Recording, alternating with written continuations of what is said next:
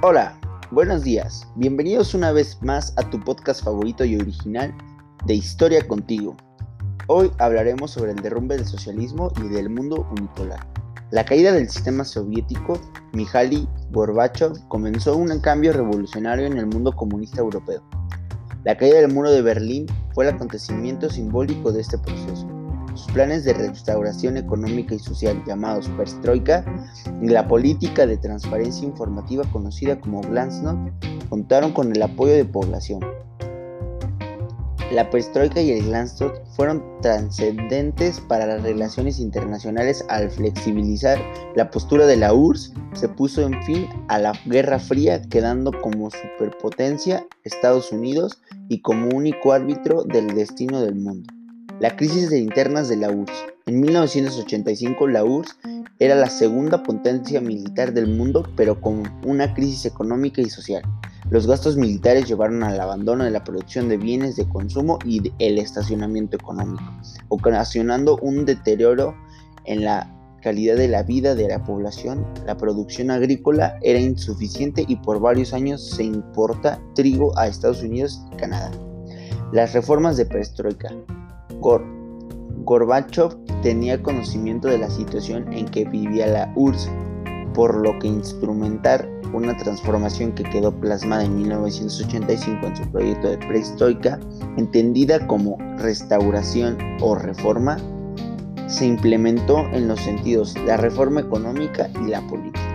La, reforma económica, la, reforma económica, la economía de la URSS ante perestroika, el monopolio del Estado como productor de todas las esferas de la economía, el bajo interés de trabajadores en su trabajo que limitaba a la obtención de altos rendimientos, la inestabilidad de las empresas respecto al proceso técnico y científico, la perestroika se propuso a revitalizar la economía de la URSS a partir del espíritu de la empresa y innovación.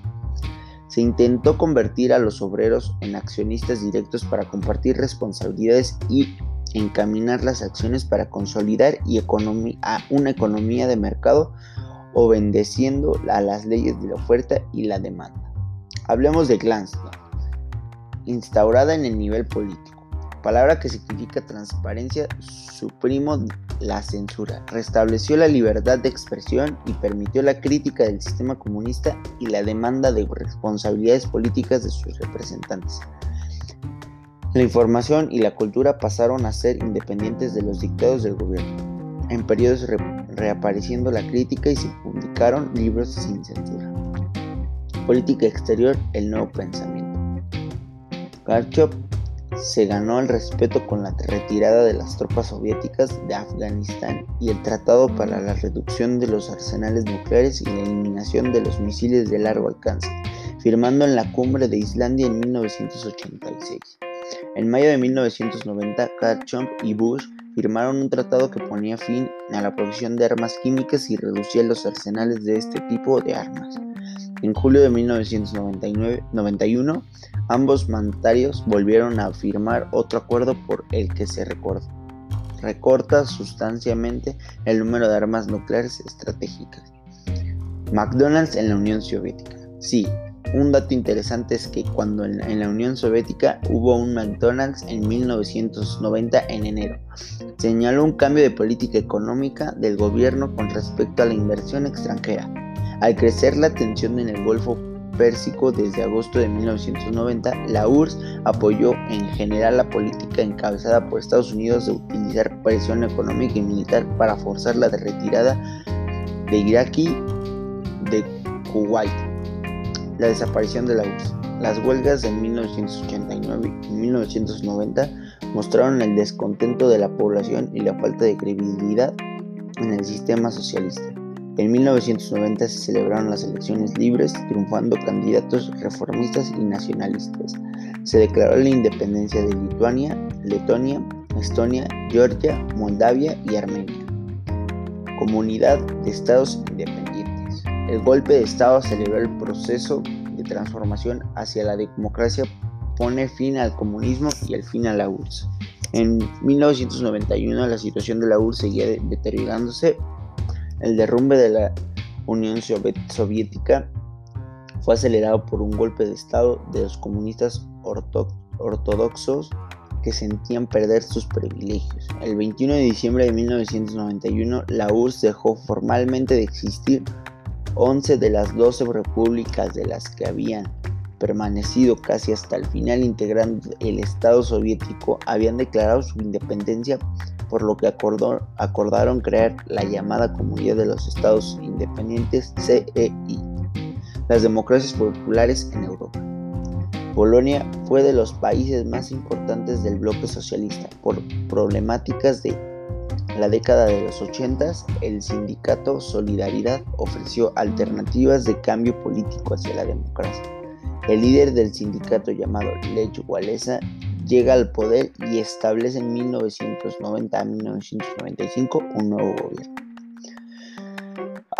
hablemos sobre las democracias populares europeas. Polonia fue de los países más importantes. Hablemos sobre la reunificación alemana. En septiembre de 1989, Hans Modrow establece un nuevo gobierno en Alemania y sus principales decisiones es apertura del muro de Berlín.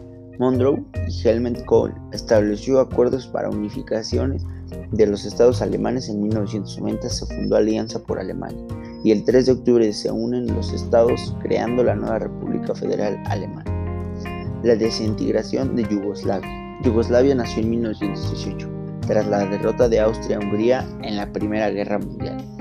El conflicto se inició a partir del 26 de junio de 1991 cuando Eslovenia y Croacia declararon sus independencias.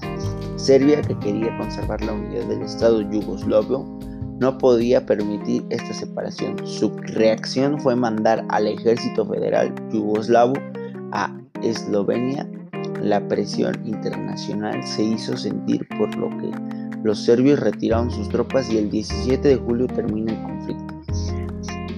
Se registraron bombardeos serbios la población civil y por la intervención de la ONU se hizo un alto en febrero de 1992. Guerra de Golfo Pérsico. enfrentamiento que surgió el 2 de agosto de 1990 provocando por Irak liderado por el presidente Saddam Hussein en Al-Indar, Kuwait, con la intención de ampliar su dominio. El objetivo aparente era controlar las reversas petrolíferas kuwaitíes.